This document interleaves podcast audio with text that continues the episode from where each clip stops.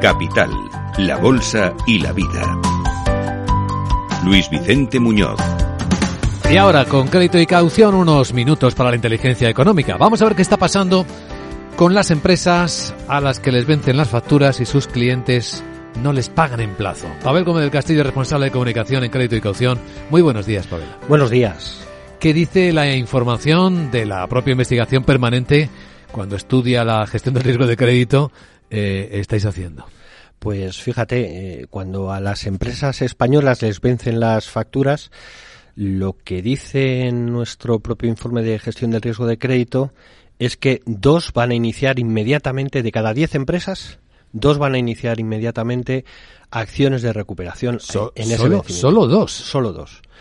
Tres van a darle a su cliente 30 días extra antes de empezar a, a recobrar otras dos van a darle 60 días y tres de esas 10 van a darle 90 días adicionales a la fecha de vencimiento de la factura para intentar recobrar. ¿Qué significa esto?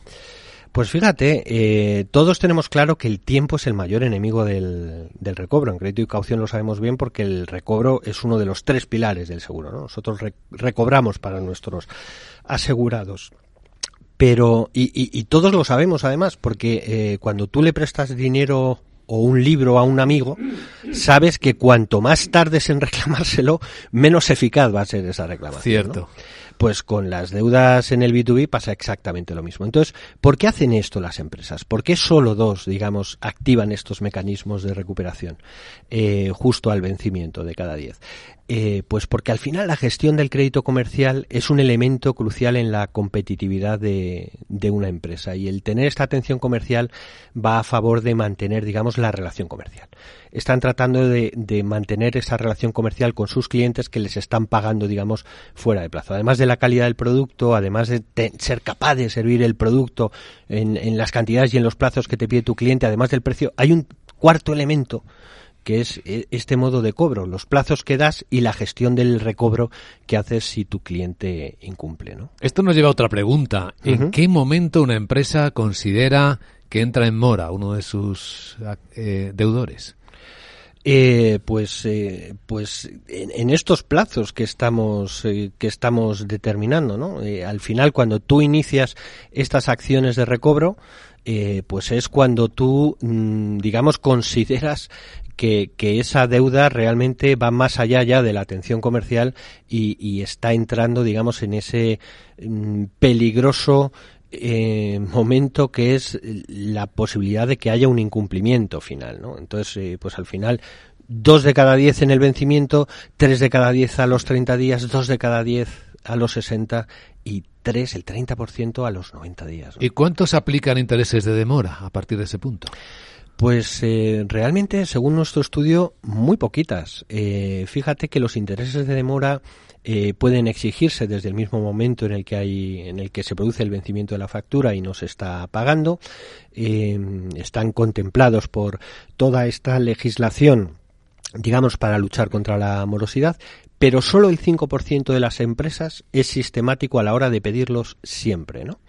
El 34% lo pide a veces y un 61% de las empresas jamás reclama estos intereses de demora, pide simplemente el pago, digamos, del, del principal. Pero es que hay un adicional. ¿Cuál? ¿Qué intereses de demora aplican? Hmm. Los intereses de demora están fijados legalmente, se fijan cada seis meses, son ocho puntos más, digamos, que el valor del dinero.